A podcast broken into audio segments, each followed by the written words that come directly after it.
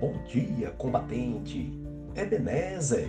O texto bíblico para nossa meditação do combate diário encontra-se no livro de Salmos, capítulo 33, versículos 18 a 20, na Bíblia Nova Almeida atualizada, que diz: Eis que os olhos do Senhor estão sobre os que o temem, sobre os que esperam na sua misericórdia, para livrar a alma deles da morte, e no tempo da fome conservar-lhes a vida. Nossa alma espera no Senhor, nosso auxílio e escudo. A Bíblia diz que Deus olha para nós e nos observa cheio de amor para nos dar e nos ajudar em nossas necessidades. Deus tem grande interesse pelas nossas vidas.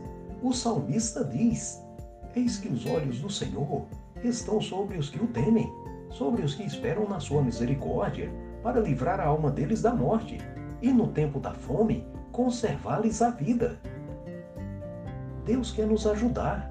A Bíblia diz que o salmista tinha o seu coração cheio de fé e esperança no amor de Deus para lhe dar a provisão e proteção no meio dos perigos.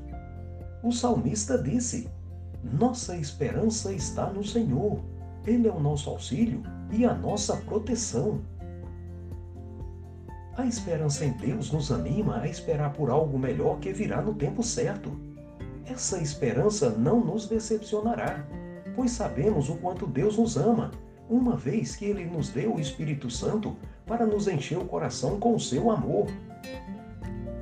Deus fortalece o cansado e dá vigor ao que está sem forças.